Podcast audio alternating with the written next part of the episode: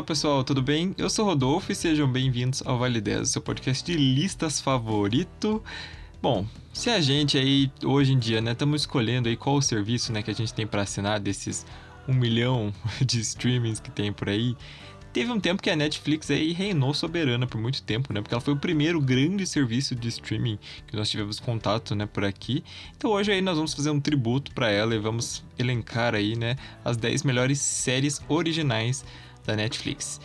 É, para me ajudar temos aqui eles, temos aqui o Gabriel. Olá. E a Patrícia. Oi, gente. Então, ó, pra gente fazer essa listinha, a gente queria muito aí falar sobre os nossos próprios gostos e tudo mais, mas nós fizemos aí uma, uma tabelinha, pegamos quatro sites aí de críticas, né? Tanto de críticas dos críticos quanto de críticas do público. Então a gente pegou o IMDB, o Rotten Tomatoes, o Metacritic e o Filmol, que é um site brasileiro aí. É, fizemos a média dessas notas, né, para chegar em uma lista definitiva.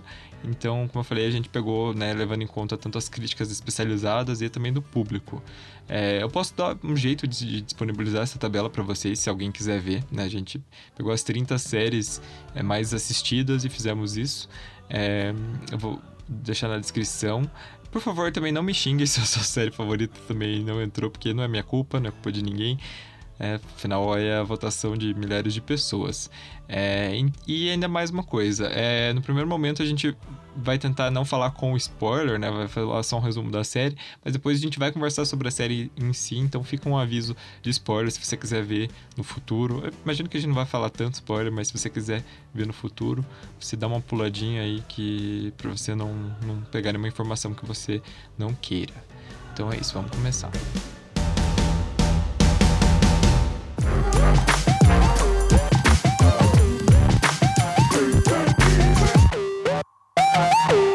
Em décimo lugar, vamos falar de Atypical, que é a série que conta a história de um jovem interpretado pelo Kier Gilchrist, que se chama Sam. Ele tá no espectro autista e a série aborda a visão dele, né, do mundo, quanto à vida, o trabalho, os romances e etc. É, um dos pontos mais relevantes da série é a relação do Sam com a família dele, né, principalmente com a mãe e com a irmã, que são bem protetoras né, em relação a ele, principalmente a mãe. É, e apesar de alguns probleminhas aí que a série teve na primeira temporada, ela sempre foi muito elogiada né, por não estereotipar os autistas e pela presença deles, principalmente na produção e também no elenco. Outros pontos positivos, né, a forte presença de mulheres também na concepção e na direção da série. E a série chegou ao fim aí esse mês, inclusive, né, após quatro temporadas. É... E aí, gente? Você assistiu o típico? Sim, eu inclusive estou assistindo ainda, não terminei a última temporada, mas eu já tinha assistido as outras três, eu gosto, gosto bastante, assim, acho uma série bem leve, sim, para assistir. É bom que tem episódios curtos também, é, é bem legal. E principalmente isso que você falou da família, é muito interessante ver como funciona a família deles. Tem, tipo, questões teve a questão com o pai dele, não sei se pode entrar muito detalhe para não dar spoiler, mas. Pode, pode, agora pode. mas, tipo, é uma família muito interessante de acompanhar e também, principalmente a irmã dele. A irmã dele é, eu acho, a melhor personagem da série, ela é muito engraçada. E tem ali o, o plot twist, acho que no final da segunda temporada, né? Que ela vai se descobrindo é, lésbica ou bissexual, não sei. Então, é, é bem interessante acompanhar ela e também você vê o, a evolução do, do Senta, o personagem principal, e como ele vai lidando com essas coisas. Eu acho essa série muito, muito boa de, de assistir. É, bom, eu ainda não assisti ela, é, mas eu já ouvi falar muito bem. Acho que só o fato de ser uma produção bem inclusiva já é um bom motivo para conhecer a série, né? Valorizar trabalhos desse, nesse formato. O autismo tem sido um assunto bem explorado, né? Tem outras produções já, tem aquela The Good Doctor que tá passando na Globo também. E eu acho muito legal, uma ótima ferramenta, né? Trazer informações junto com o entretenimento. Ainda mais uma série que o Gabriel comentou aí, que é uma série levinha. É, acho que ela é de comédia, né? É, ela, ela tem mais, ela é mais drama, mas ela é engraçada, assim. Não sei se chega a ser comédia. Uhum. Ah, pode ser aquelas é, dramédia, tem, né? Drama com, com uma pitada de humor. Uhum. Eu acho que parece bem, bem interessante a série. É, eu assisti a primeira temporada só, eu não assisti as outras. é, Não por. Não por. Porque eu não gostei, mas por falta de tempo mesmo. É, mas é uma série bem leve mesmo, do jeito que o Gabriel falou, os episódios são curtinhos, é muito boa pra você maratonar. É, todo mundo fala bastante, acho que da segunda temporada principalmente, né? Foi bastante elogiada. E é bom que, né, é, eles fazem essa inclusão não só, né, de mostrar o personagem ali, até porque o menino que faz o Senna, ele não é autista, mas, né, tem outros, outros atores autistas, né, envolvidos, e também bastante gente envolvida na produção e tudo mais. É... Só uma coisa, o... o... Esse menino que faz o Sam, gente, desculpa, mas ele não tem cara de 18 anos nem aqui nem na China. Ele, tipo, ele parece muito velho, ele parece que tem 30. Sim. Nessa última temporada tá mais ainda. Sim. É, e é isso que você falou, a série ela vai melhorando, assim. A primeira temporada talvez não seja. Quer dizer, ela não é a melhor mesmo. né? E principalmente agora na, na quarta, não lembro se na terceira isso mostrava tanto, mas depois que ele entra na faculdade, ele acaba entrando num grupo, assim, meio que de apoio de pessoas autistas, então tem mais personagens autistas e que atores que realmente são autistas. Então é- dá pra ver que eles foram evoluindo assim em vários aspectos. Não sei se por críticas ou pe- pela produção mesmo, mas ela vai melhorando assim, ao longo das temporadas. Eu ainda não terminei a última, mas eu tô achando que tá bem legal. É, Essa questão da idade é um problema em várias séries, né? Séries que retratam adolescentes. Você vê o, o ator tem quase 40 anos, às vezes. Não, verdade. Tem, um, tem até um negócio do BuzzFeed. Se eu achar o link, eu, eu mando pra vocês. Que era. era ele, ele falava assim: ah, como atores são interpretados nas séries. E, da, e daí, tipo, ele pega uma foto de, tipo, adolescentes com a idade deles, mesmo fazendo umas coisas, tipo, absurdas. Assim, tipo, eles pegam a, a Regina George lá. Quando a. A Rachel McAdams ela fez a Regina George. Eu não lembro se ela tinha 24 ou se ela tinha 26. Porque ela, tipo, era bem mais velha, assim, sabe? E daí, tipo, eles pegam uma menina com a idade que ela devia ter, que era, tipo, 16, e postam uma foto. Era, tipo, uma menina com a cabeça dando lixo, um negócio assim. tipo, bem aleatório, assim. Se eu achar, eu mando, é bem engraçado. Mas, enfim. É, a maioria das séries teens tem esse, essa questão. Difícil ter um humor interpretado por adolescente. né? Sim. Nossa. Do Glee, meu Deus, era todo mundo muito velho.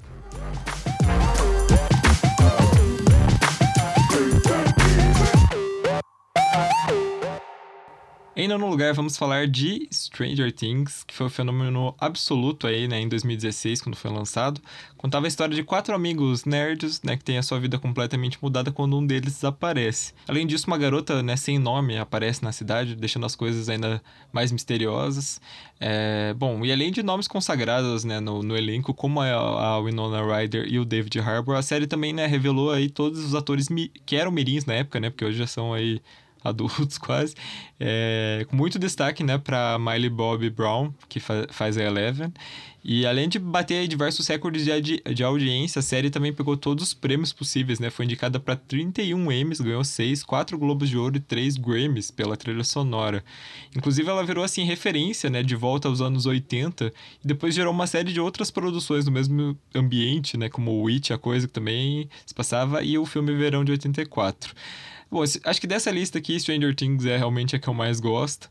É, eu, eu, eu, assim, quando eu lembro que saiu uma primeira notícia sobre Stranger Things, tipo, que falaram que ia ser parecido com os trabalhos do Stephen King dos anos 80. Eu fiquei, nossa, realmente parece bem legal. Aí quando estreou, tipo, eu maratonei tudo muito rápido. Ah, gente, eu, eu amo muito, muito. E a terceira temporada, tipo, incrível, incrível demais. Sim, a terceira temporada é minha preferida também. A, segunda eu não gosto tanto, mas a primeira e a terceira eu acho muito boas. Ah, eu também. Eu amei de paixão quando começou. Eu acho que ela tem bem carinha de Steven Spielberg também, né? Tem aquele, aquele filme Super 8, lembra bastante. Sim, E- verdade. Ai, sim. Sim, eu nossa, é, é tudo que, que uma milenal nostálgica quer. E até o próprio ET também tem muita referência, ET. O filme ET. Sim, tem bastante referência de filme dos anos 80, né? Tipo, o ET, eu lembro que tem do Caça-Fantasmas também, tem, tem várias E é, a segunda temporada eu também não gostei. Aquela fase meio emo da, da Eleven lá foi meio esquisito. Mas também não deixou de ser importante pro crescimento da, da personagem, né? Uma fase rebelde. Mas. Ah, e o que, que vocês acharam do, do final, assim? Que, né, a pandemia atrapalhou a continuação, mas eu vi hoje, quando eu tava dando uma explorada, assim, ver o que, que se tinha alguma novidade sobre a série, eu vi que a Netflix publicou, acho que em março ou maio, um teaser da nova temporada. Eu já fiquei uhum. mais esperançosa que logo vão, vão retomar a série. Então, eu fiquei assim. Eu achei que o. Gente, é spoiler agora, tá? Então, se você não assistiu, pule. Mas eu achei que o. Eu, quando eu via que o David. O David, nossa, como é que é o nome? David é o ator, como é que é o nome do policial? É o Hopper. Eu, isso. Detetive quando Hopper. o Hopper. Isso, quando ele tinha sumido. Eu, eu não imaginei que ele, tipo, eu, eu já não imaginei que ele tinha morrido. Eu realmente pensei que ele tinha desaparecido, acontecido alguma coisa. E aí meio que o, aquela cena finalzinha meio que confirma, né, entre aspas, que pode ter sido ele que foi parar na Rússia, né, por algum motivo. Então, eu fiquei bem esperançoso, assim, de, de, de ter uma nova temporada. Eu, eu achei a terceira temporada tão boa, tão boa, tão boa, que eu acho muito difícil eles fazerem uma melhor. Tipo, realmente eu acho muito difícil eles fazerem uma melhor. É, eu, eu gostei, assim, bastante de todas as crianças, a, até o, o Lucas, que era o mais chatinho deles, e a Erika também. Gente, essa menina é, é muito boa. E são dois personagens, assim, que acho que desenvolveram muito nessa temporada. O Steven também, né? A, a filha da, da Uma Turner, que eu não esqueci o nome também. Então, acho que essa temporada realmente foi muito boa. Muito difícil eles fazerem uma, uma melhor agora. Sim. Sim. O, o Steven, é, agora eu tô confundindo o personagem. É o ex-namorado lá da, da, da menininha, Nancy. né? É. é. Nossa, ele foi de personagem odiado pra herói, né? Foi... Sim. Eu adorei a evolução dele, foi muito bom. E a, e a Miley, ela veio pra Curitiba, acho que no primeiro Geek Seed que teve. E ah, eu, ah, eu, eu, eu fui no painel dela, eu, nossa, quase chorei, emocionadíssima. E, nossa, e ela é uma. Na época, ela já era uma, uma adolescente super madura, assim, nossa. Ela conversando com o público, com uma classe, assim. Achei ela maravilhosa. E ela é uma atriz incrível, né? Agora ela tá participando de outros filmes e tá, tá sendo ótima. Sim, realmente ela é muito, muito, muito boazinha. Eu gostei bastante do Enola Holmes, gostei do do Godzilla, não o vs King Kong, que esse não vi, mas o do Godzilla 2 lá também gostei bastante do, do trabalho dela. Acho que todo mundo ali, é, todas aquelas crianças são muito boas, muito, uhum, muito boas. Espero que todo sim. mundo tenha bastante oportunidade no futuro. É, o elenco é muito bom mesmo. E, e é legal isso de cada temporada, meio que eles exploram um gênero diferente, assim.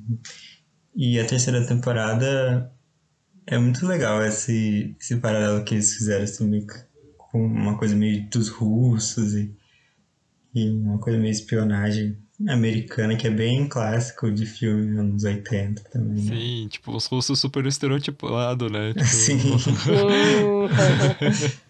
e eu achei legal também, porque com a febre, os próprios atores aproveitam e o David Harbour, ele ele publicou algumas coisas no Twitter também, né, sobre essa polêmica dele tá vivo ou não, aonde ele está, se ele foi para o mundo invertido, se ele foi para a Rússia. Aí ele tinha postado umas fotos de números no perfil dele. E assim, é, a série tem um grupo de fãs conspiradores, né, que já criaram um monte de teoria, ligaram pro telefone do personagem, aí tem gente que diz que o, esses números representam umas coordenadas de onde ele tá. Então, eu adoro esse universo, assim, ao redor da série, nessa. É, sim, é, mas ele aparece no, no teaser da quarta temporada e também é num lugar cheio de neve, assim, então eu acho que ele tá na Rússia, eu acho. Inclusive, eu recomendo, tem dois livros que foram publicados, é, mas eu só li um até agora que chama Raízes do Mal que conta a história da, da mãe da Eleven, como que ela foi parar lá no, nos experimentos, né, que acabou gerando o nascimento dela. Eu achei um livro bem legal. Comprei ele ali. Recomendo quem tem interesse e gosta desse universo. Eu, assim, confesso que eu esperava que tivesse mais conexão direta com a série, uma coisa assim que fosse. Ah, algum plot twist assim que impactasse. Não tem tanto, mas é bem interessante quem gosta da série. Tem, tem bastante referência, coisa, coisas novas assim do universo. Isso que eu ia perguntar, ele, se o livro era canônico, né? Se era, tipo, oficial da, da, da série ou não. Eu acho que é, porque ele vem com, com o selo né, da Netflix e da, da série. Acho que Uhum. sim, deve ter sido aprovado pelo, pelos criadores, né? Ah, entendi. Ah, beleza, vou dar uma olhada depois. E eu quero recomendar sobre o Stranger Things dois, dois, dois comerciais do Netflix. Um é com a Xuxa, que ela Ai, tá no, sim. no programa dela dos anos 80, sorteando as cartinhas, e o outro com a Chiquinha, que é muito bom também. Procurem lá no YouTube do Netflix Brasil, que é, vocês vão achar bem, bem, bem engraçado. Ah, e esse da Chiquinha eu não vi. O da Xuxa eu achei sensacional, né? Perfeito.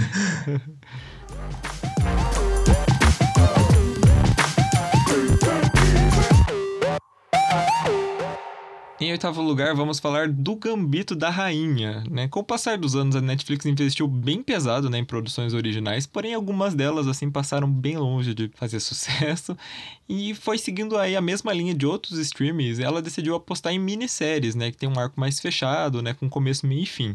É, e foi nessa ideia que surgiu o Gambito da Rainha, a minissérie que conta a história da Beth Harmon, que é uma menina com uma infância muito difícil, né? Que ela foi descoberta como um prodígio do xadrez. Uh, a minissérie é baseada em um livro do mesmo nome, de 1983, né? E contou com a Anya Taylor-Joy no papel principal, além de outros atores aí conhecidos, como o Bill Kemp, o Thomas Brody Sexter e outros grandes elencos. É, muita gente ficou se perguntando, né, acho que quando a série saiu, afinal, o que que é um gambito, né? Bom, gente, gambito é uma jogada de xadrez que consiste em sacrificar um peão, né, para acelerar o movimento das outras peças. Existem vários gambitos, né? Então, o gambito da rainha seria é, sacrificar o peão para que a rainha já saia tendo mais mobilidade, né? Seria mais ou menos isso. É, mas assim, é mais fácil vocês verem do que eu estar explicando aqui, então eu vou deixar na descrição um vídeo é, que quem explica o movimento é a Juliana Te- Teral, que ela é pentacampeã brasileira de xadrez, é bem legal. É, então, eu assisti o Gambito da Rainha, tipo, essa semana pra fazer a pauta. É realmente uma série muito, muito legal. Inclusive, ela ganhou tudo aí no Emmy, né, que teve esse ano. É, não. As indicações, né? Saiu essa semana a indicação. Ah, Ela- sim, sim, isso, isso. E realmente é muito boa. Eu também assisti há pouco tempo. E eu, eu acho que eu não esperava que eu ia gostar tanto, assim, da série, mas é, me prendeu demais, assim, eu não sosseguei até terminar pra saber o final da história. Muito, muito interessante. Eu gosto quando você tem uma história, além de ser uma história fechada, uma história que acompanha, tipo, uma a grande parte, assim, da vida do, do personagem, tipo, da evolução. Eu gosto muito quando, quando é assim a história. E desde que ela criancinha começou a aprender o xadrez e tal, até ela encerrar, né? Ela, no final ela acabou sendo a campeã que ela tanto queria. E em toda essa evolução eu achei muito interessante. Ah, eu também adoro o desenvolvimento da personagem, né? Todos os problemas emocionais, os vícios que ela começa a desenvolver Sim. e a interação dela com os amigos. Eu achei muito fofinho o final, até porque ela começa a se isolar, né? Começa a entrar num quadro mais profundo ali de uma, acho que uma depressão junto com o vício ali. Aí no final os amigos dela começam a ligar pra incentivar ela, assim, eu achei bem um finalzinho feliz, né? Você tem tanta tristeza na vida dela, né? Essa coisa, ela é bem isolada e tudo mais, e no final é, é tudo bem bonitinho. E, Sim. bem, a Anya é uma atriz maravilhosa, né? Que ela já começou a carreira já com A Bruxa, parece que é o segundo filme que ela fez. Uhum. E daí ela só ganhou cada vez mais destaque. Ah, eu, eu assisti a minissérie assim que ela saiu por causa da atriz. Eu adorei ela.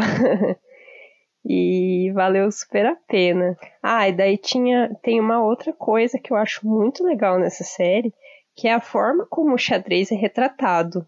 Pelo menos aqui no Brasil, né? Não é um, um esporte, uma coisa super reconhecida e eles se trataram como se fosse um campeonato de futebol, assim, o pessoal parando para se escutar no rádio e dá até vontade de aprender a jogar xadrez, a querer saber esses, essas jogadas geniais que ela faz. É, é muito legal.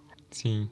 Também concordo que a Anya, nossa, é uma atriz, assim, excelente. Eu já vi... Teve uma vez, assim, que eu peguei, tipo, a filmografia dela pra ver. Não tinha tanta coisa, assim, mas Falei, nossa, vou, vou, vou assistir tudo que ela já tinha feito. Eu fui, fui vendo, nossa, realmente, ela é excelente. No, na Bruxa ela tá maravilhosa, no Fragmentado ela tá mais ainda. Tipo, essa menina manda muito, muito bem. E eu te, tem um filme dela que tá para sair, chama Last Night in Soho. Eu tô bem, bem, bem no hype para ver. É uma coisa meio thriller, é, psicológico, meio, meio terror, assim. Depois eu mando o trailer para vocês. Nossa, tô muito animado para ver, não vejo a hora aí. Ah, eu já fico animada. Se ela é protagonista ou só o fato dela estar tá no elenco, eu já já dou confiança pro trabalho. ah, daí dessa série também, uma coisa que eu achei bem legal, eu vi num, num Instagram de uma, uma instrutora de moda que eu sigo, eu não sei se vocês conhecem. Ela é aqui de Curitiba, é a Guide, e ela faz análise de looks de séries, às vezes. Aí ela fez uma análise bem legal das roupas, que às vezes é uma coisa que a gente não presta muito atenção, mas aí nessa série as roupas que ela usa, a forma que ela vai evoluindo na moda, é, também representa a forma como a personagem está evoluindo, como ela está se tornando mais forte, mais poderosa. Também é uma coisa bem legal para se prestar atenção. Se você for assistir agora, seu ouvinte, preste atenção nas roupas dela, que é, que é bem divertido de, de perceber esses detalhes. Isso, isso é muito legal, né? Isso quando a, a, pessoa né, que, que produz, que dirige, que te, pensa nessas coisas, né? Faz de um jeito tão... É, tão bem pensado. Nossa, eu acho isso tão interessante. É, é que nem o caso do, do Breaking Bad, né?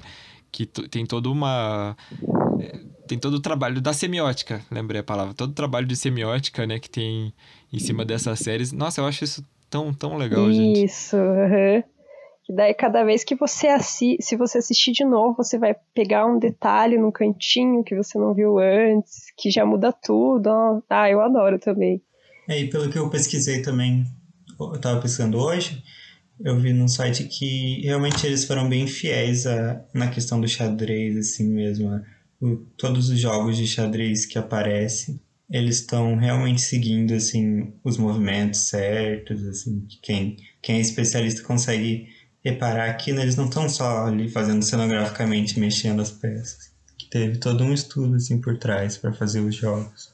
Legal, essas coisas de, que mostram, né, o, o, o cuidado que, que o pessoal tem. Inclusive tem uns, eu lembro que eu tava, quando tava fazendo a pauta, só que eu não coloquei aqui, mas agora eu achei interessante falar.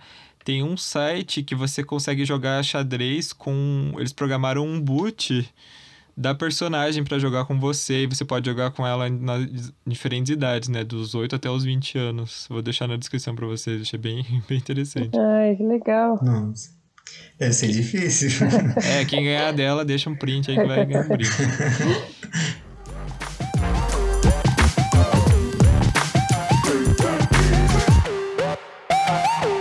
Em sétimo lugar, vamos falar de Master of None. Essa série de comédia ela foi criada e estrelada pelo comediante Aziz Ansari no papel de Dev Shah, um ator de 30 anos que é assim unicamente conhecido por um comercial que ele fez.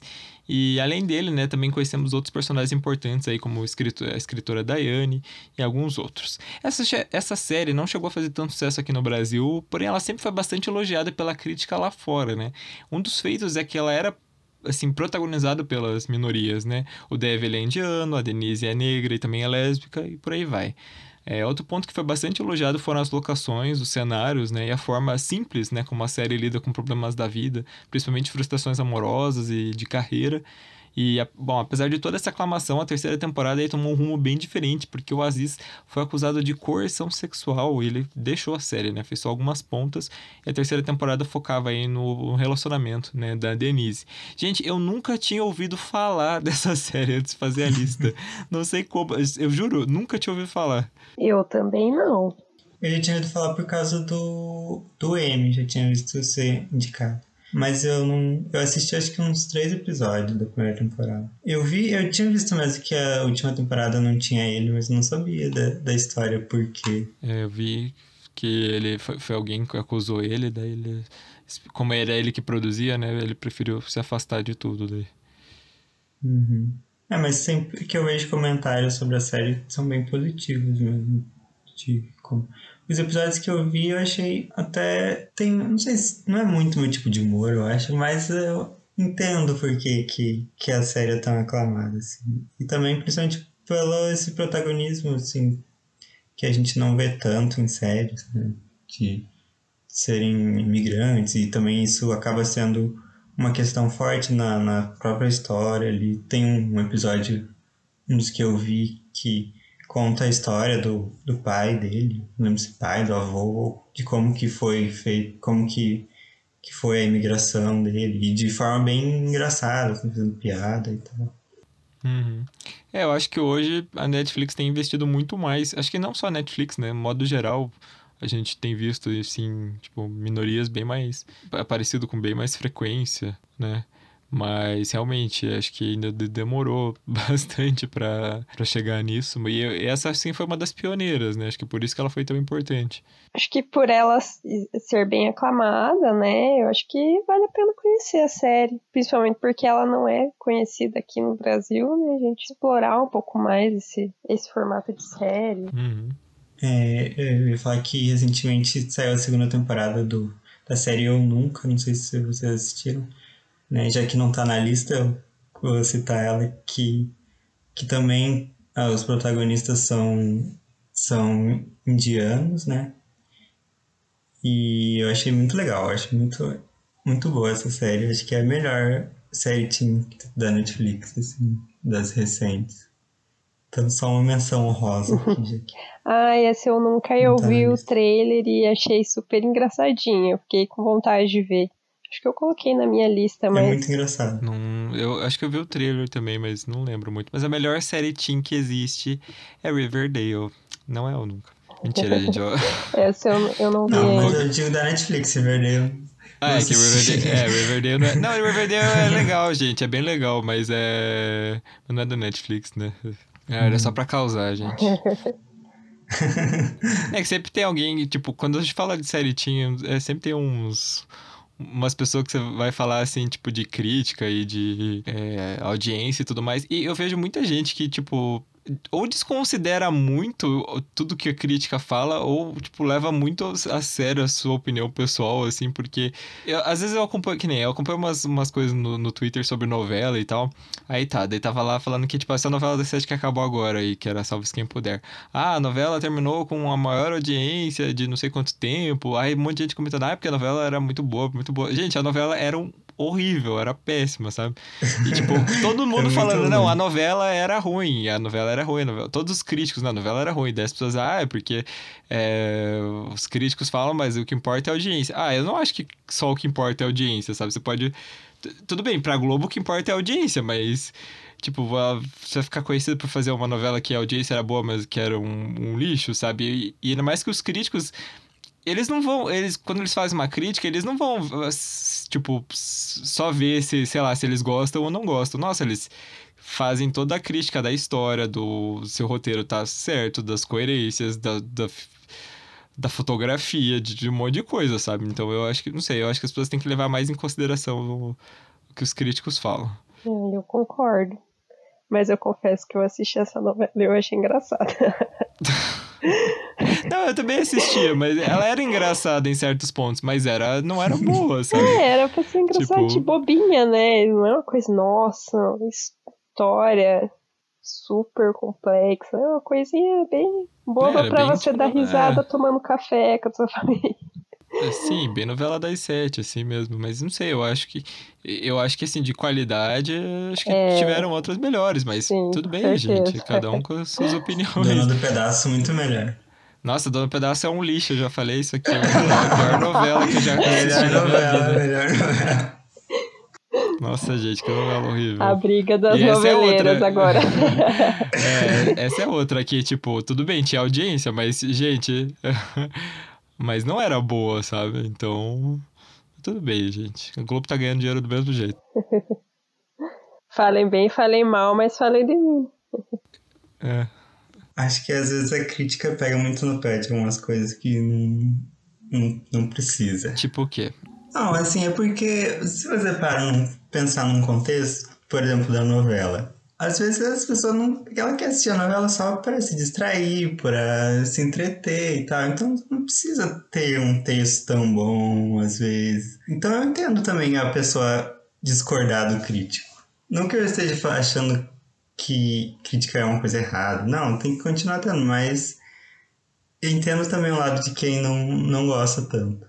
Eu não sei, é que eu, eu acho que, assim, é, eu realmente concordo com isso que você falou. Acho que nem tudo precisa ser absolutamente perfeito, né? Nem todos os filmes precisam ter, tipo, uma super filosofia e tudo mais. É, pode sim, eles ter uma história bobinha, pode ter um draminha familiar, uma coisa assim, mas existem, sabe, coisas que são um pouco mal escritas. Eu só acho que tem coisas assim que, tipo, gente.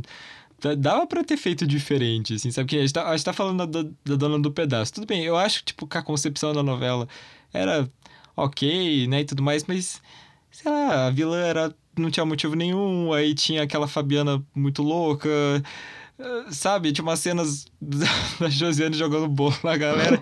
Sei, eu acho que numa novela das nove, isso, sei lá, não... não... É uma coisa meio tosca, mas enfim, gente, não, não acho que. A gente não tá falando de novela hoje. Quando a gente for fazer outro podcast de novela, a gente discute mais coisas. Tem, tem que fazer um top 10 melhores momentos da Dona do Pedaço. Nossa, gente, pelo amor de Deus. Essa novela foi um surto coletivo, eu tô só.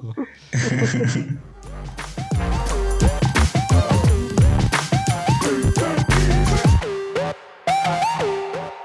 Em sexto lugar, vamos falar da Maldição da Residência Hill, que é considerada por muitos a melhor série de terror de todos os tempos, né? Conta a história de uma família atormentada por experiências do passado, né? Quando viveram em uma casa que era mal assombrada.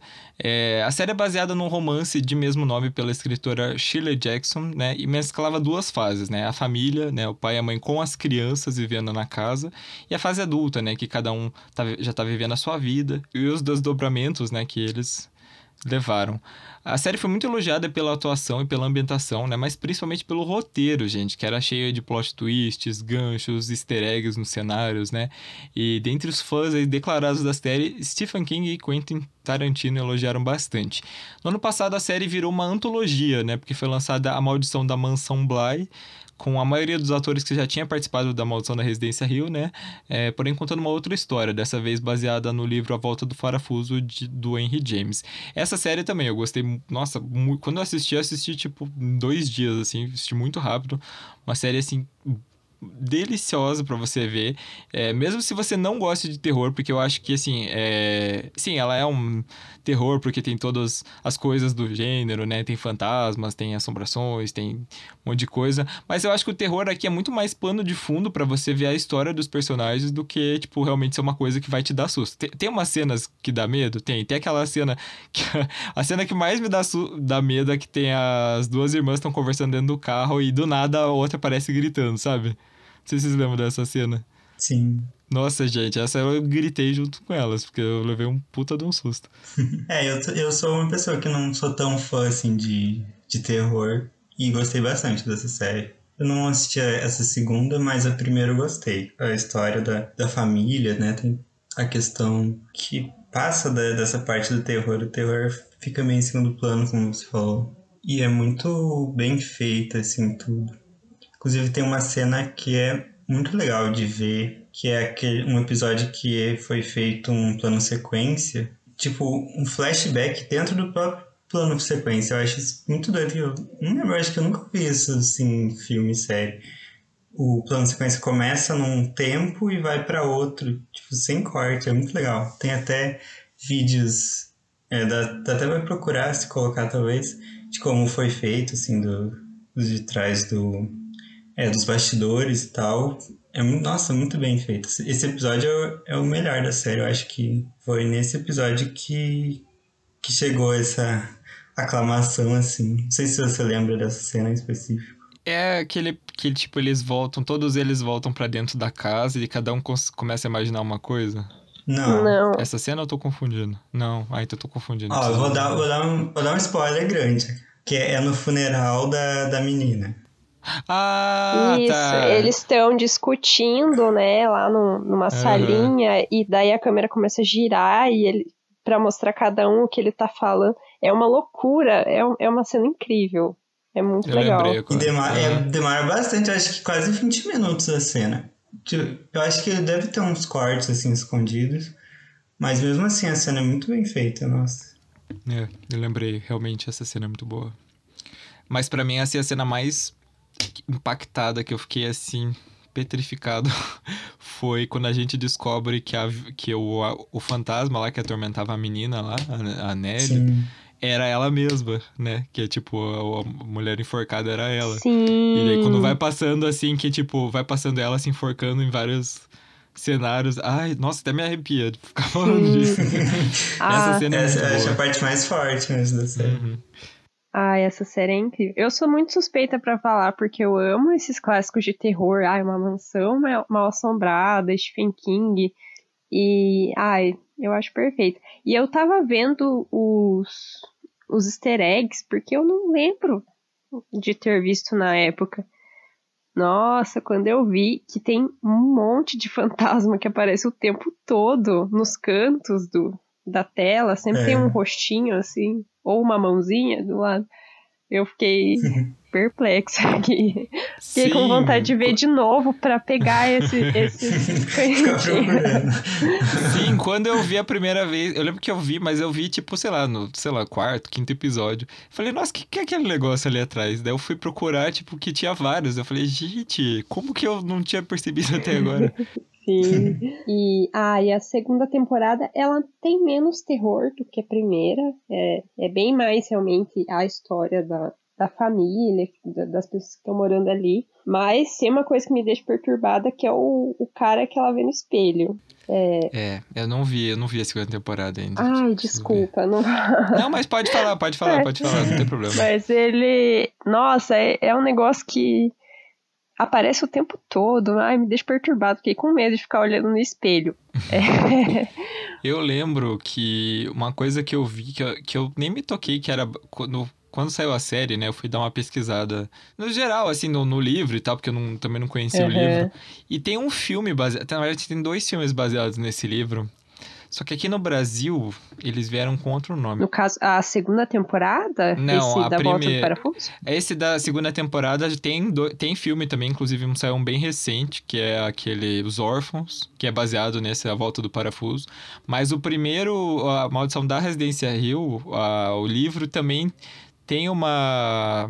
Tem um outro filme. Agora, gente, eu não lembro. É que o nome em inglês é The Haunting, mas eu não lembro se é. Eu não, não lembro como é em. Não tô achando como é em, em português. Esse filme é horrível, é péssimo. Eu só tô falando isso porque, nossa, foi um dos piores filmes que eu já assisti na, na minha vida. É cheio de ator bom, é com o Liam com a Catherine Zeta-Jones. E é horrível, gente. É- Nossa, sério, eu nunca assisto. Tudo isso pra falar pra vocês não verem o filme, mas é sério. Nossa, é péssimo. Inclusive ganhou um monte de framboesa de ouro na época. Mas enfim. Eu já ouvi falar desse filme, mas eu nunca assisti. Ai, mas Esse você vai tá gostar da pegando nada, segunda amiga. temporada. Assim, o final você chora igual a em posição fetal. É, eu- pelo que eu tava vendo o pessoal falando, assim, no Twitter, o pessoal falava que era uma coisa bem mais emotiva e tudo mais. Assim, na primeira temporada tinha coisas bem emotivas, né? Tinha toda a relação deles com a mãe, né? Porque o fantasma Aham. da mãe tava atormentando todo, toda a galera também, né? Mas, mas realmente o pessoal falou que tava tenso a segunda. Uhum. É, a primeira tem, tem mais carinha de terror, tem mais suspense, né? E o final é mais. Não é um final feliz, né? Não, não que da segunda temporada seja, isso não é um spoiler, mas é um, um final bem característico de filmes de terror, né? Ah, é a menina que, que é a, a fantasma enforcada lá, que eu não, não lembro como é que ela chamava. A Nelly. Isso, a segunda vai para um rumo diferente mesmo, mas vale muito a pena também. Eu adoro essas séries que cada temporada é uma história diferente. Até porque se a Netflix der uma doida e querer cancelar, né? É, a série não vai ficar sem um fim. Ela sempre se, se completa no final da temporada. É. Você gosta de American Horror Story, amiga? Amo. É, de qual que temporada você gosta mais? Vamos ver. Eu gosto muito da primeira e gosto de Coven, que é a terceira. Ah, você, não, você não gosta de, de Asylum? Ai, também, é. Assim, as três primeiras pra mim são as melhores. Aí as outras é. também são boas, mas Ai, a. Que eu, tipo, eu amo tanto, tanto a Asylum, gente, vocês não têm ideia. Acho que foi uma das, sem mentira, foi uma das melhores coisas que eu já assisti, eu acho, assim, quando eu, quando eu vi, nossa, fiquei muito impactado. Eu gosto muito. Pra mim, a irmã Judy é, tipo, a melhor personagem de, de toda a série, assim, de todas as temporadas. Ah, sim! Ah, é, não. Eu, eu tava confundindo, gente. Eu amo essa, essa temporada. Porque, ai, é muito criativa, muita, perfeita. E dá um medo, tem umas coisas muito bizarras. Cena, é, sim. Aqueles alienígenas lá, super aleatórios, dá medo. Eles são horríveis de feio, assim, meu Deus. Mas é que tem a, é, nessa temporada tem aquela cena de, delas dançando, sabe? Aquela música que a. Inclusive a própria atriz, né? A, a Jessica é, Dominique. É, não, tem a do Dominique, mas tem aquela que é The Name Game, que eles dançam, ah, assim, sabe? Sim, ela tem é, Essa cena momentos. é maravilhosa, gente. Ah, eu acho perfeita também. E ah, eu, é. eu acho muito legal quando aparece a, a Anne Frank lá, tem cada episódio tem, né, um, um ponto principal ali, daí o da Anne Frank eu fico impactadíssimo, assim. É cada, não, nessa temporada, cada episódio você pensa na desgraça tá pouca, vem uma, vem uma maior ainda. E a freira possuída também, é, é legal. Mas enfim, estamos dando muito spoiler aqui de outra série já. Mas... Fica a recomendação. é.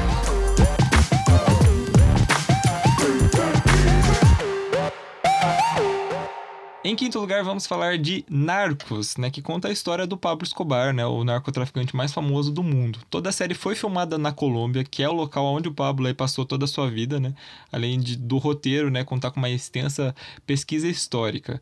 Enquanto a primeira e a segunda temporada são baseadas na história, né, do Pablo Escobar, a terceira temporada começa após a queda, né, dele e continua a seguir, né, a rivalidade entre os cartéis.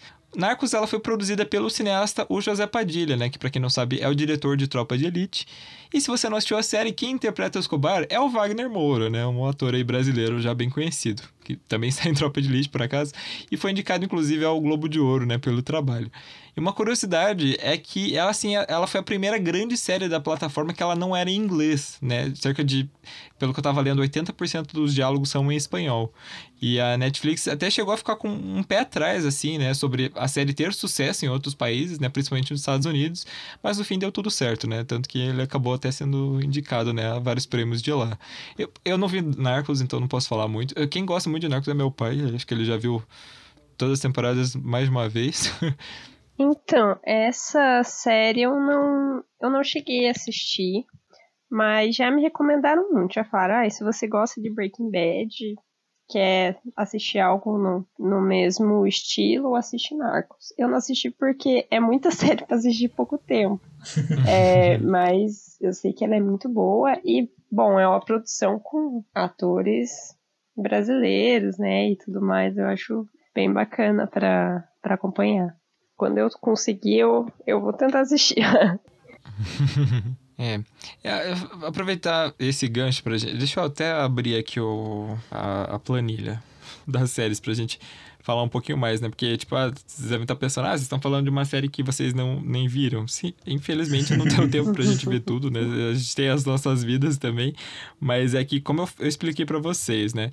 A gente é, nós pegamos aí as 30 séries mais assistidas na Netflix, pegamos as notas desses sites, né, do MDB, do Rotten, Metacritic e Filmol, e coloquei tudo na, joguei tudo na planilha e fiz a média.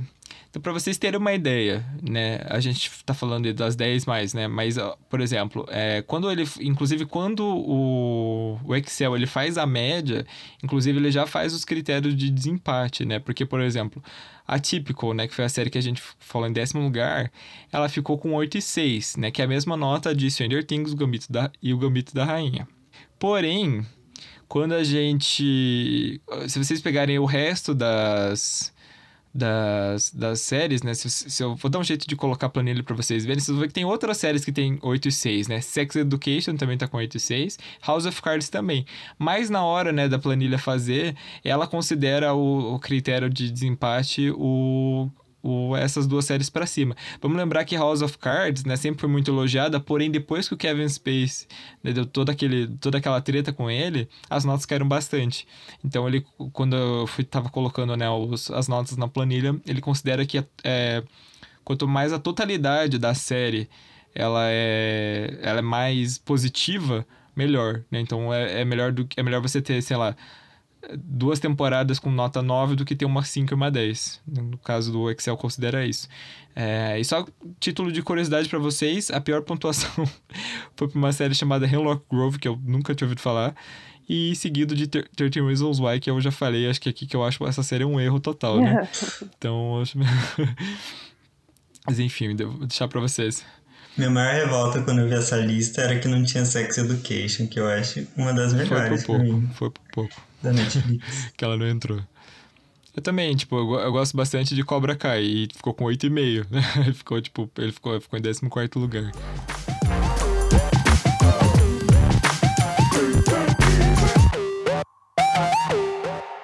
Em quarto lugar, vamos falar de Dark. Quando Dark saiu, muita gente torceu o nariz, né, pra série alemã, porque as primeiras imagens lembravam muito, né, de Stranger Things, que a gente já falou e tava, assim, no hype na época. O que ninguém imaginava é que a série, assim, era muito mais complexa do que qualquer outra que a gente tinha visto, né? Falava aí de buraco de minhoca, viagem no tempo, criança desaparecida, mudanças familiares entre aspas, a gente já vai falar porquê.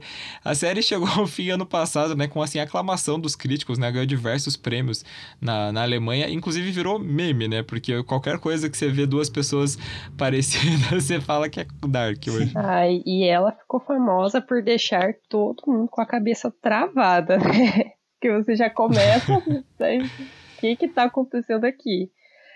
É, e eu não sei se por ser alemã também, porque eu assisti ela legendada. E daí o, o jeito deles falarem e o nome deles é muito diferente do que a gente tá acostumado. Então, daí, quando começa essas mudanças de tempo, eu fui uma que, quando mudou, ah, os personagens na infância, eu já não sabia quem era quem, porque o nome era diferente. É, já a minha mãe, ela tem uma memória melhor, ela já ficou mais viciada do que eu, ela já sabia todos como como identificar cada personagem no passado, no passado do passado. Então, você tem que estar tá bem atento a esses detalhes para não ficar tão bugado.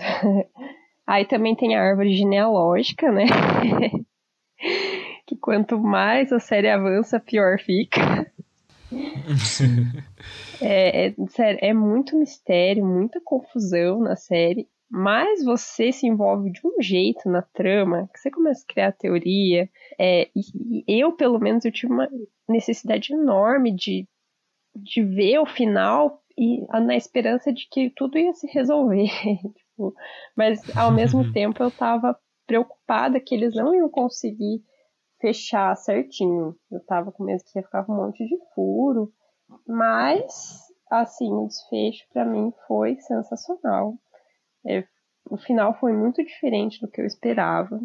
O que é muito bom, né? Uma série que você não prevê o final. E. Ah, eu achei perfeito no geral. A mensagem do final também, bem sentimental, assim, bem emotiva. Achei que ficou uhum. bem bonitinho. Sim, eu também concordo. É, eu acho que quando você faz qualquer coisa que envolva ciência um pouco mais complexa, viagem no tempo, essas coisas, gente, a chance de não dar certo, assim, de você deixar muito buraco, assim, é muito grande. Sim. Muito, muito grande. E, então, quando a gente vê que é uma coisa, tipo, é, é bem feita, assim, a, a esse ponto, né? Acho que ela é a série, assim, mais complexa da história, assim. Não, não acho que tenha outra nesse mesmo patamar que ela. Mas, assim, muito. Sério, parabéns para quem roteirizou. E pra, parabéns pro continuista que trabalhou pra caramba nessa série. Mas, sério, realmente eu, todo mundo tá de muito parabéns. É engraçado a última temporada que. Não lembro qual episódio, mas é meio, mais pro meio, assim, tem uma cena que eles encontram a árvore genealógica, assim, e, tipo, é o maior spoiler da série, porque se você analisa aquela árvore, toda a revelação de tudo ali, assim, é, da, das famílias está naquela árvore. Só que o negócio é tão complexo que você não consegue entender só analisando. Tipo, você tem que continuar assistindo porque é muito fora, assim, da realidade. Eu não sei, parece. Eu lembro que na época que saiu a última temporada, a, a Carol Moreira, youtuber, ela fez um vídeo explicando cada episódio. E eu sempre assistia, tipo, eu terminava de assistir o episódio e assistia o vídeo dela pra para tentar entender tu, exatamente tudo que estava acontecendo. Eu é também bem fui complexa. Eu fui pesquisar porque daí tinha as teorias físicas também lá, né, da questão do buraco de minhoca. Eu esqueci agora o nome da, da, teoria que falaram que personagens ficavam nesse ciclo sem fim, né? Não tinha um começo, não tinha um fim. E, e isso, quando aparecia na, na internet, eu pensava, gente, hum. se não tem. Eles sempre ficam nesse ciclo, o final vai dar ruim, eles não vão conseguir sair, porque eu já tava numa expectativa lá embaixo. Mas realmente. Eu também achei que ia acabar, tipo, começando de novo, alguma coisa assim. O final realmente surpreendeu. Aham, uhum, é, não, não tinha como esperar. Eu não sei se faz sentido físico lá, a questão da, da personagem. Ah, eu esqueci agora o nome da, da personagem lá, que é a que foge, né, da, da curva. A Marta? É, não, não, não, é a diretora não, lá da, da empresa. Também esqueci. É, que chama Diabo Branco. Né? Isso, né? que, é, tem ela é, mais velha, só que é a, a, ela na fase adulta, né? Regi, Regi, não, é Regina? Não, a Regina é a filha, a Cláudia. A dona da é, a, da cachorrinha. É a, Clá, que a, a Cláudia é quem acaba com tudo aquilo ali, né? Ela que resolve tudo. É, nossa, é, isso, esse foi um plot twist muito bacana, porque a gente fica tão focado ali na, na Marta e no, no, no menino lá. Gente, eu esqueci o nome de todos. Jonas. Jonas. Que, isso, né, no Jonas. Que a gente não espera que outro personagem vá, vá fazer o desfecho, né? E, nossa, foi, foi sensacional. Sim, e para quem quer saber mais sobre a teoria de Dark, a, a teoria do, da física, né, que é a teoria da relatividade geral, eu vou deixar, tem uma matéria do, do UOL bem interessante, que ele explica toda a teoria e toda, toda a parte científica do, da série. Acho que vale a pena dar uma lida. Se você já assistiu a série, né? Assista primeiro. É, e, daí, e, e aí tem aquela frase, né, que virou meme também. Tu, muita coisa, né, virou meme na, em Dark. E aquela frase, o que sabemos é uma gota, o que não sabemos é um oceano. Eu lembro que na época ficaram tirando muito com isso. E realmente, né? o que eu gosto, o meme que eu gosto de Dark é que pega, pega os personagens do Chaves, que é tipo a Poppers e a Dona Florinda. que é a mesma, a mesma, a mesma atriz, né? Aí botam lá e escreve Dark embaixo. Isso pra mim é o melhor meme.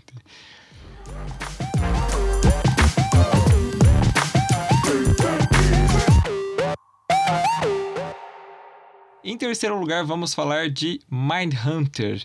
É uma série policial baseada no livro Mindhunter Inside the FBI Elite Serial Crime Unit, escrito pelo John E. Douglas e pelo Mark os Hacker são dois agentes do FBI que assim foram pioneiros na criação de perfis criminais. E a série ela foi dirigida pelo David Fincher, né, que é um diretor aí super famoso, né, bem conhecido com diversos trabalhos dele, né, Seven, Clube da Luta, Garoto Exemplar e entre outros. Ele também ele foi produtor da série junto com a Charlize Theron, olha só. E a fidelidade, né, com os acontecimentos, as atuações, os, o roteiro, né, foram extensamente elogiados aí pela crítica, né? Uh, a série, mas a série só chegou a concorrer a, dois M's, né? Foi estrelado pelo Jonathan Groove, o Holden Mc Glenn e a Anna Torv. E dentre os destaques da série, né, uma das coisas mais interessantes que tem, estão a aparição assim de diversos serial killers que realmente foram pesquisados para fazer esses perfis criminais e que foram interpretados assim por atores que são muito parecidos com ele, com eles, né? Então aparece lá o Ed Kemper, o Richard Speck, o David Berkowitz, que é o filho de Sam, pra quem não sabe, o Dennis Rader, a gente já falou do BTK lá no nosso episódio das fotos, né, normais, que parecem normais, mas tem coisas assustadoras, vão lá ouvir, e o Charles Manson. E, gente, é, é assustador o quanto que esses atores são iguais aos serial killers. Você fica chocado quando você vê.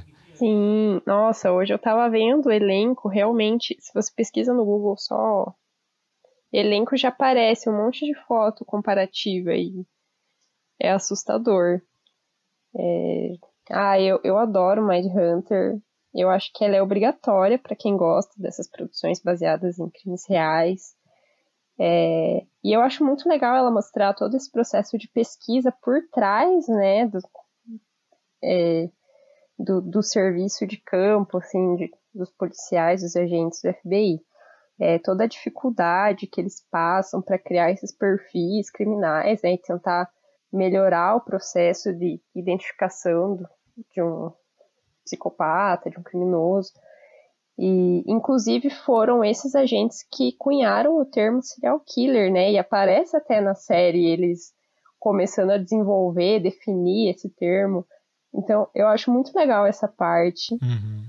Assim, ela é uma série que ela não é super cheia de ação, né? Ela é muito mais cheia de diálogo, mas ah, eu acho que ela ela é a prova de que um, um filme, uma série policial não precisa é, de explosão, tiroteio, sabe? Pra ela prender a atenção e ser uma série boa, com muita qualidade. Porque ela traz uma tensão uhum uma angústia nos diálogos que eles têm com os criminosos. E, ah, é, é maravilhosa, é muito legal. Super recomendo, assistam essa série. Sim, ela tem muito mais é, a parte da pesquisa policial, da pesquisa, da psicologia forense, né? Do que realmente, sei lá, diferente de CSI e outras séries, assim, de resolução de crimes e coletar pistas e essas coisas. A série não é sobre isso. É sobre realmente eles é, como eles, como essa coisa do, do, da criação dos perfis criminais, né, realmente aconteceu. E a série, eu não sei se eu falei, acho que não comentei, a série tem duas temporadas e pelo que tá parecendo não vai ter a terceira mesmo, porque diz que o David Fincher tá bem ocupado com outras coisas e parece que não vai conseguir dirigir. E pelo que eu sei dele, assim, ele é bem mão de ferro, assim, sobre os projetos dele. Então, tipo, se ele não vai dar pra outra pessoa dirigir, eu e vai ser Ai, isso. Que assim. pena, porque apesar de ser mais focado em pesquisa, também tem coisas acontecendo ali, né? Tem alguns crimes que estão acontecendo, que, que aconteceram na época sim, em que eles sim. estavam realizando essa pesquisa, né? Retratado na série. Tem um menininho também, o filho adotivo de um deles, que tem um perfil ali que tende a psicopatia, talvez, não sei e acaba, e o final da segunda temporada uhum. deixa isso no ar, né? Que vai ser desenvolvido na próxima temporada. Então, que pena, assim. É. Ah, chateada agora. então...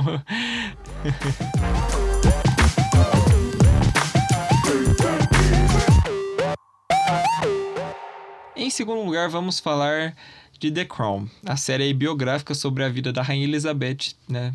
Segunda retratou até agora, né, nas quatro temporadas, a vida da Elizabeth desde seu nascimento até a década de 80, né, passando por grandes acontecimentos como a Segunda Guerra Mundial, casamentos, relações com outros países, né, a vida íntima dos membros da realeza.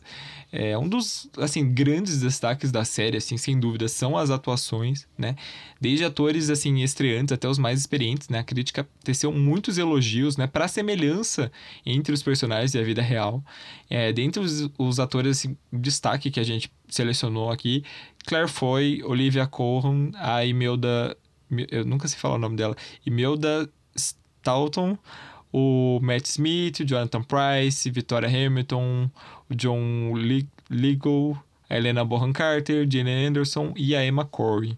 É, nas últimas premiações, assim, não teve para ninguém. A série já levou 10 M's, 7 Globos de Ouro. Assim, tem pegado tudo. E, e uma coisa assim que a gente resolveu trazer que eu achei interessante é que assim, tem uma especulação muito grande, né, do que, que a família real acha da série, né, de, de, da interpretação deles. É, porém, assim, nunca foi dada uma, uma posição oficial deles até a quarta temporada, né, que contava aí sobre a princesa Diana, né, o príncipe Charles, todas as polêmicas dos casamento, do casamento deles. É, então, assim, parece que alguns envolvidos, assim, disseram que não ficaram muito satisfeitos, né, principalmente o príncipe Charles, né, com uma forma que alguns assuntos foram mostrados. É, inclusive, tem um boato que diz que o ministro da Cultura Britânica pediu para o Netflix colocasse um aviso que a produção era ficção, né? E que a plataforma teria se negado a fazer.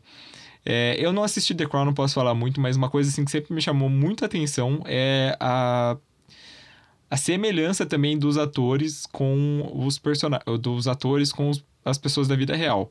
O que, assim, o que me deixou mais chocado de todos foi a Emma Corrin como a princesa Diana. Gente, ela tá igual. Procurem é, no, então, no Google pra vocês verem. Ela está igual. Parece que a princesa recriaram a princesa Diana em 3D. E eu cheguei a tentar assistir, só que eu não sei se na época que eu tava assistindo, o que eu, eu acho que eu não tava muito assim com vontade, porque eu acabei dormindo, achei meio parado primeiro episódio.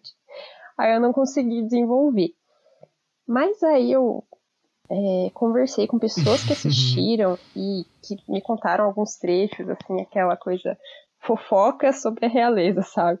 E eu achei bem legal conhecer a vida íntima, assim, da, as relações deles, como eles lidam com essa coisa de regras, as polêmicas que envolvem.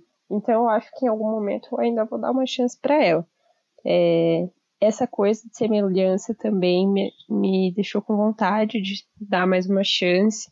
Porque quando eu vi o trailer é, com a princesa Diana, nossa, foi assim, nossa, eles estão caprichando nessa série, né? Então, é, parece uma série muito boa em questão do o cuidado com a produção, né? E até para assim, para nós públicos, como público, né, a gente conhecer é, o que, como que é essa história por trás do assassinato da princesa Diana. Não sei se vai chegar a aparecer isso já ou, ou se vai ter mais temporada e tal. É, porque, né, a, a família real está envolvida em várias polêmicas e até teorias da conspiração. É, acho que é uma série bem assim para quem é curioso sobre isso. É, exatamente. É, eu, eu não sei, né, se já foi mostrado ou como é que foi mostrado essa, isso, mas a gente já falou da teoria do assassinato da princesa Diana. Se vocês quiserem ouvir um pouquinho mais, vão lá ouvir o nosso episódio sobre teorias da conspiração. E lá a gente falou desse caso. Até ela morrer, né? Eles vão parar. Tipo, é, eu também fiquei pensando nisso já, né? Porque a, a, ela já é uma senhorinha de no, mais de 90 anos, né?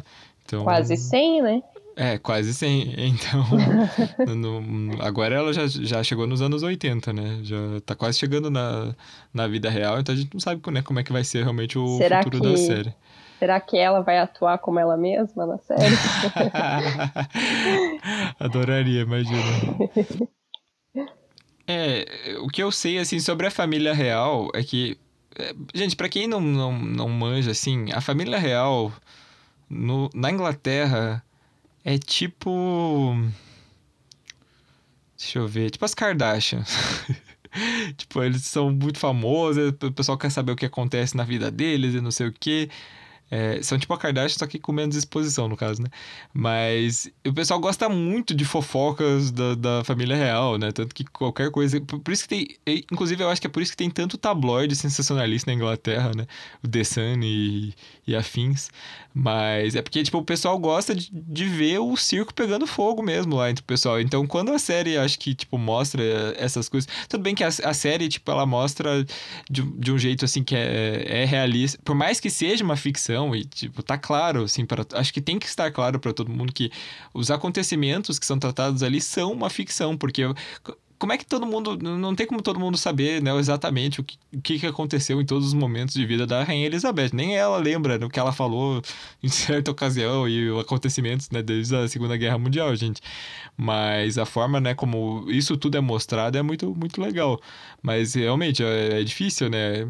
O pessoal gosta. Eu tava, quando tava fazendo a pauta, eu li que tem uma princesa, agora não vou lembrar o nome dela, que diz que ela gostou, adorou ela nas séries, que interpretaram bem, ela adorou a cena do casamento dela, não sei o que, mas que eu, realmente o pessoal não gosta muito. É que eles tentam ser muito discretos, né? Eu acho que essa questão de ah, é, gera um mistério ao redor deles que as, as pessoas ficam muito curiosas, né? E eles têm que manter a elegância, a classe, né? Tem, tem que ser discretos mesmo em relação às suas vidas pessoais e, e então uma série mostrar né o por trás da, da vida deles acho que chama muita atenção. Incomoda com certeza né? Ainda mais o, o príncipe Charles que que tem cheio tem um monte de polêmica aí que ele traiu a princesa Diana né? Óbvio que ele não vai gostar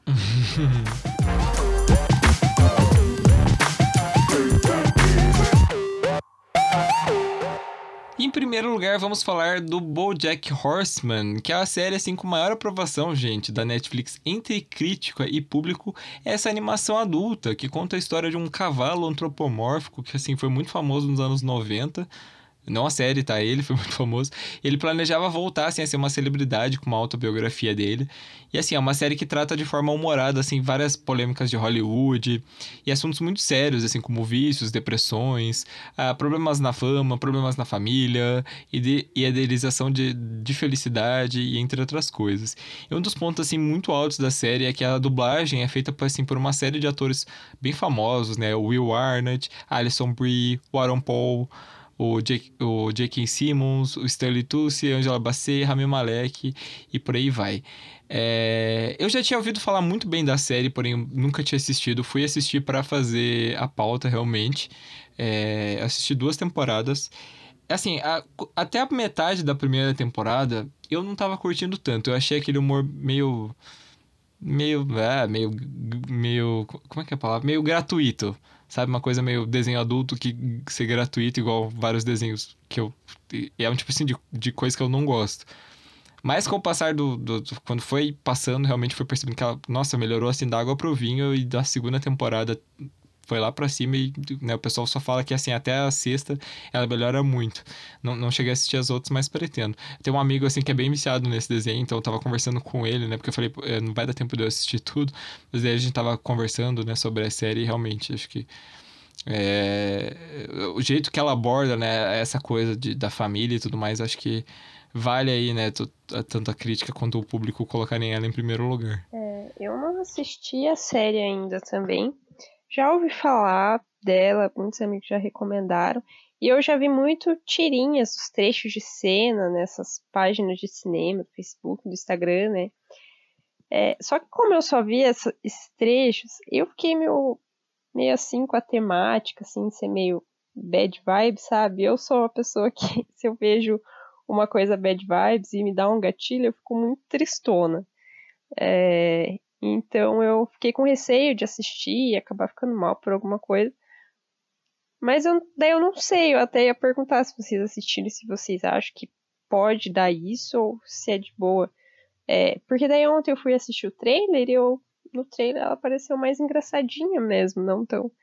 Aí eu pensei, ah, vou ter. Ainda mais tá em primeiro lugar, muito bem avaliada por críticos, por quem assiste, então eu acho que pode ser que seja boa. É, eu acho que, assim, ela tem momentos bem tristes, bem depressivos, mas eu acho que, assim, os piores momentos, assim, pra dar gatilho são com certeza nas, nas outras temporadas mesmo, as que eu não vi, mas eu sei, já me disseram o que acontece. Mas é, eu acho que, assim, eu acho que o humor ainda, ainda tá mais em alta do que a parte depressiva. Ela é mais... Tá falando besteira. Né, mais alto astral, então, você acha? Alto astral, eu acho que é uma palavra forte.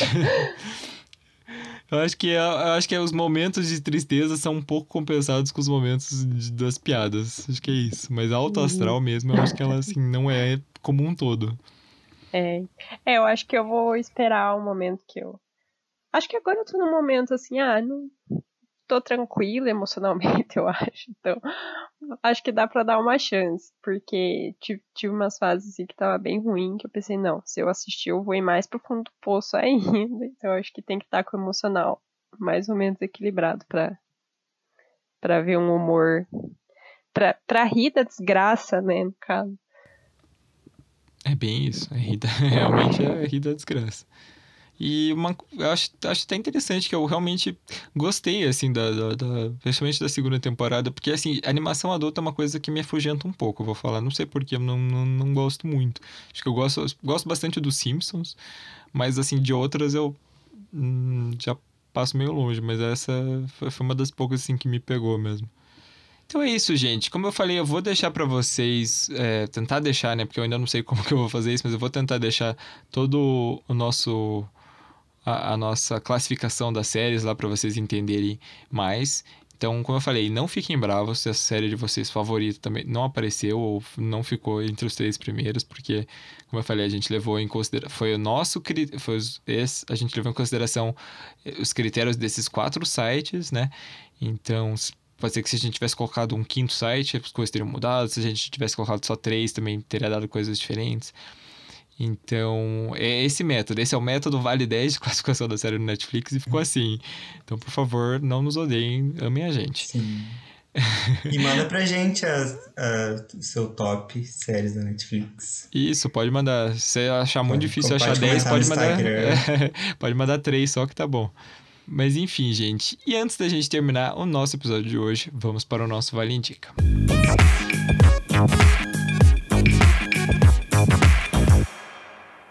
Vale indica o nosso quadro de indicações e como a gente está falando de Netflix, eu vou pedir um Vale Indica temático. Eu quero que vocês indiquem coisas da Netflix. Pode ser série que não apareceu aqui, ou pode ser filme também. Pode ser qualquer coisa, mas da Netflix. Vamos lá. Eu ia indicar uma série da HBO. é, tá. vai indicar da Netflix agora. então eu vou. Eu, eu, eu peguei uma da, da Netflix, aí eu vou falando enquanto você, você vê. É... Então, eu vou indicar uma minissérie original da Netflix que se chama Inacreditável.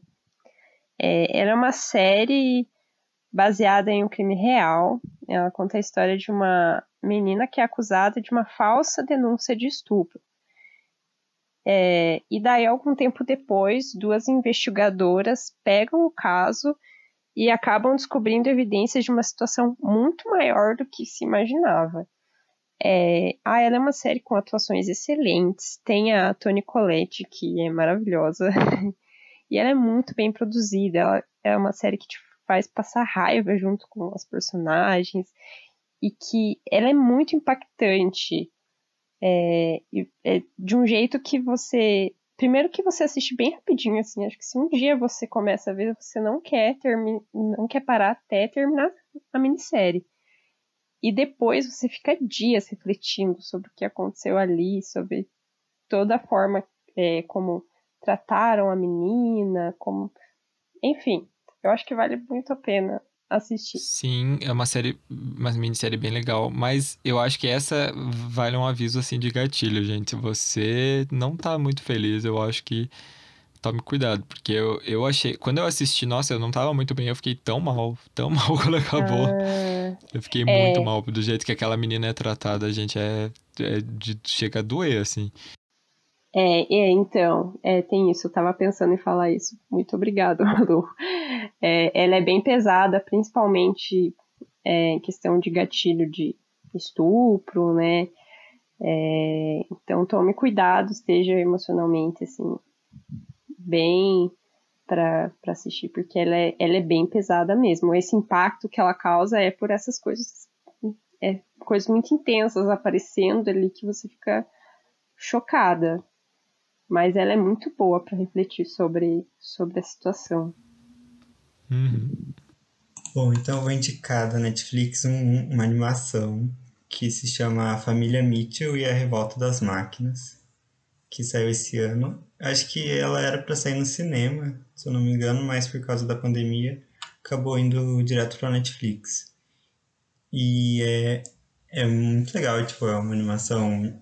Ela é meio mais focada para o público infantil, mais assim, é pré-adolescente, mas é, tem uma história bem interessante, que é uma menina que, que ela passa na faculdade e aí a, a família dela resolve né, para passar os últimos tempos com ela, antes dela ir pra faculdade, levar ela de carro, né, né, road trip, que fala em inglês, até lá, que era uma cidade longe. Só que no meio do caminho acontece essa revolta das máquinas, assim, uma coisa bem ficção científica e meio que acaba o mundo, assim. Então é bem interessante, eles acabam sendo uma das últimas famílias que que, tão, que sobram ali na, depois no final explica bem direitinho, mas que estão soltos ali na Terra, eles são os últimos. Então é bem engraçado, tem toda essa questão de família, de, de relacionamento, porque eles são uma família que não, não se dão tão bem, assim, uma família família tradicional, assim, né, que tem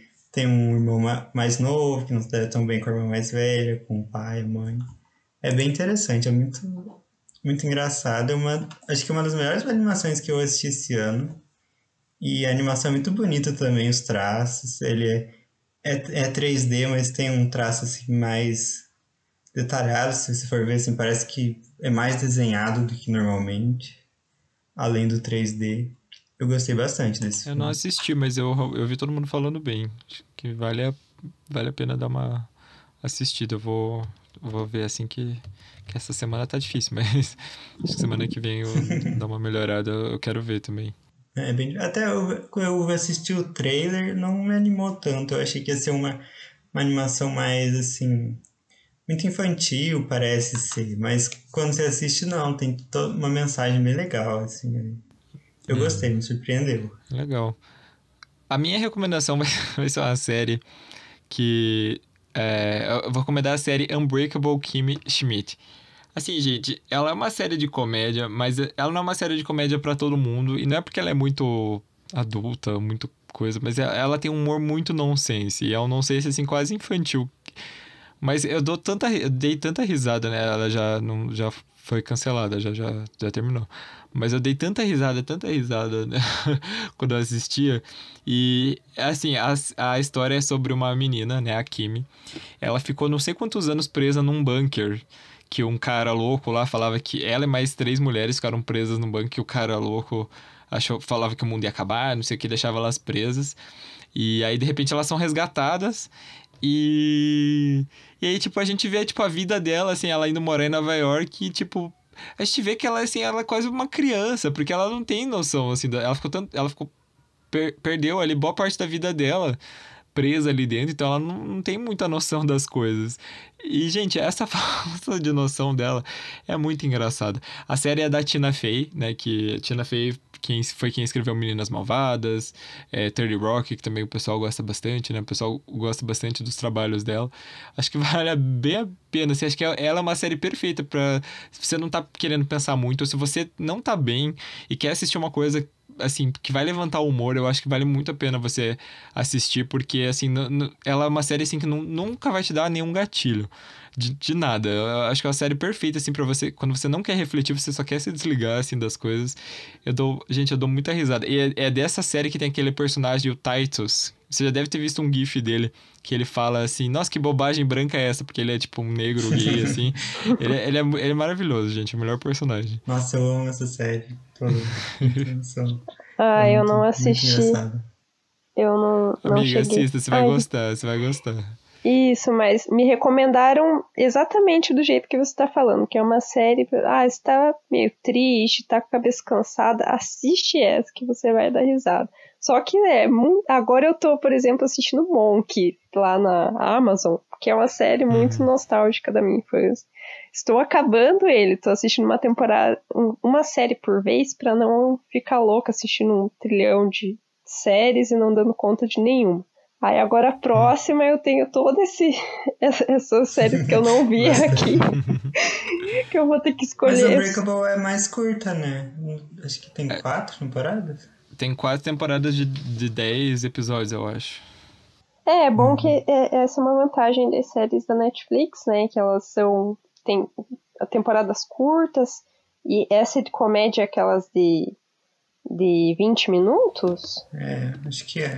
Eu acho Ah. que é, eu acho que é Unbreakable, acho que tem, não, acho que tem 40. Se eu não me engano. Bom, eu vou ver se eu, eu assisto a do, a do cavalo ou se eu assisto essa.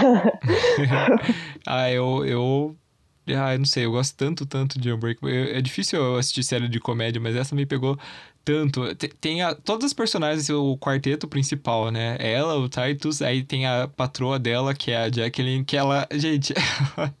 É muito engraçada. Ela é, tipo, é, tem umas cenas que os pais dela são indígenas.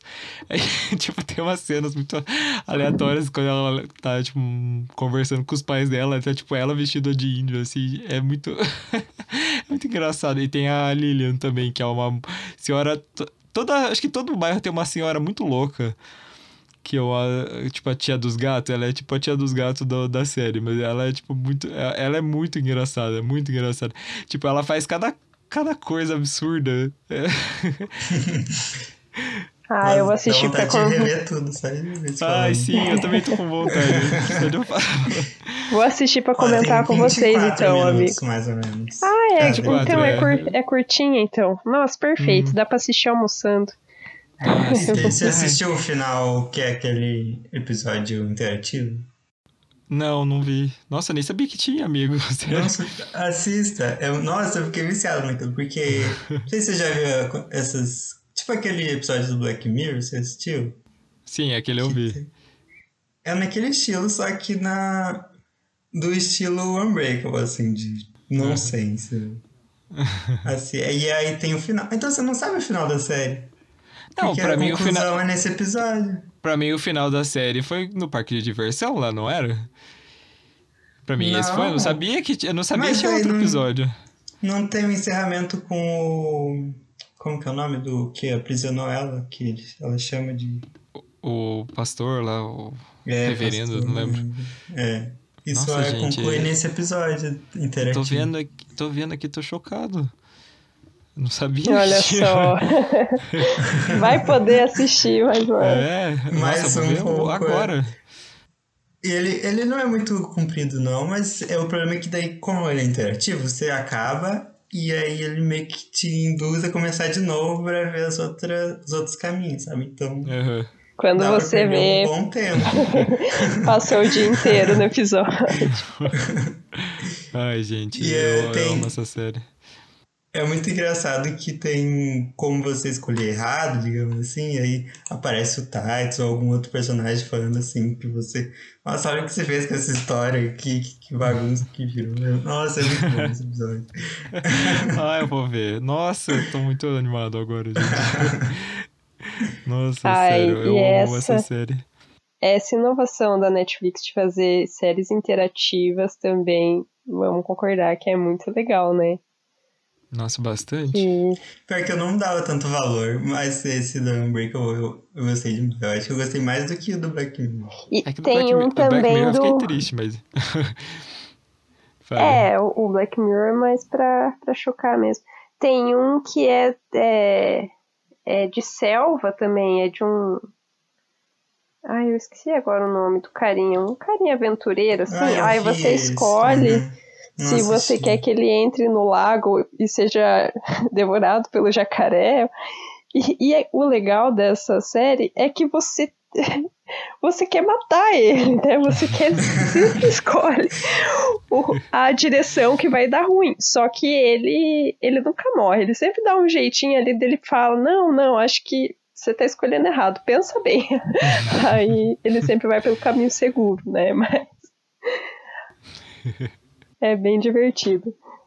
Ai, vou, não, não conheci esse também, vou, vou dar uma olhada em tudo. Ai, tô vendo uns vídeos de Unbreakable, ai que saudades. Queria apagar da minha mente só pra ver de novo. ai, sério. Ah, eu, a gente pode fazer um, um Vale 10 de séries que a gente gostaria de apagar a mente e reassistir. Ah, vamos, vamos fazer. Só opinião, opiniões pessoais daí. É, daí podem xingar à vontade. Uma coisa que eu acho que, tipo, é- essa do que é Unbreakable, que é super legal, é que eu falei que essa personagem, a Lilian, tipo, a tia dos gatos da série, é que ela faz umas coisas tão absurdas. Tipo, tem o. Ela odeia hipsters, né? Tipo, odeia muito. E ela é super contra aquele processo de gentrificação lá do bairro que, que eles moram lá, que é um bairro meio pobre lá de Nova York. É, tipo, ela. Nossa, gente, sério. Essa é a melhor personagem. Tá, eu acho que eu, eu vou assistir um episódio só porque eu fiquei muito curiosa. Ah, assista, Ah, amigo, você vai assistir um gostar. agora, assim. Ó, a série interativa do Coisa Selvagem é Você é Radical. E tem uma sequência agora no, em outro lugar. É, eu vi que Você é Radical Safado. Hum, essa eu não conheço. Eu, só, eu cheguei a ver um episódio só, daí eu não vi mais, porque daí realmente leva mais tempo, né? Você quer passar por todas as opções. Vou dar uma olhada também, que esse eu não, não, não conheço. Mas enfim, gente. Espero que vocês tenham gostado do episódio de hoje, né? Os recadinhos aí de sempre, né? É, todas as fontes que a gente pesquisou aqui, não foram muitas, mas a gente, é, como eu falei, né? Fez todo esse processo aí para chegar no, no, top 10 e claro que a gente pesquisa uma coisa ou outra também. É, mas vai estar tá tudo linkadinho aí na, na descrição para vocês. Sigam a gente nas redes sociais aí para mais informações, né? A gente tem o Twitter, Instagram, tem o nosso canal no YouTube, também tem os episódios lá se você quiser ouvir quando você estiver no computador aí também. É, sigam as redes sociais aí do, da Patrícia, do Gabriel também. É, se puderem estar tá apoiando a gente aí com 5 reais lá no apoia -se. Gente, sobre o apoia eu prometo que vou arrumar. Eu sei que vieram me falar que, tipo, pra dar uma melhorada lá, porque Tipo, a gente já tem um ano de podcast, só tá lá, tipo, apoia com 5 reais e não ganha nada, que é basicamente isso que tá lá. Eu prometo, eu vou arrumar metas e, e recompensas. Eu, eu tenho que pensar ainda direito o que eu vou fazer, mas eu vou arrumar. Tá? Eu não lembro quem foi que falou pra mim no Instagram, mas tá aí. Eu vou arrumar, prometo. Também a gente tem o nosso grupo lá no Telegram, que também vai estar o link se vocês quiserem conversar com a gente. Estamos sempre falando lá. E espero que esse. Espero que vocês tenham gostado do episódio, que foi. Eu sei que a gente, como a gente falou, né? A gente não viu todas as séries, porque realmente não dava tempo. Mas se você já viu, né, como o Gabriel falou, vai lá no Instagram falar pra gente. Quero agradecer aí Patrícia e Gabriel também por estarem aqui. Muito obrigado pela, pela companhia. Ah, obrigado você por chamar mais uma vez. Sim, muito obrigada. É sempre uma honra participar desse podcast maravilhoso. Sim. É, muito obrigado, gente. Isso me emociona. então é isso, gente. É, muito obrigado por ter escutado o episódio de hoje. E até a próxima. Tchau. Tchau. Tchau.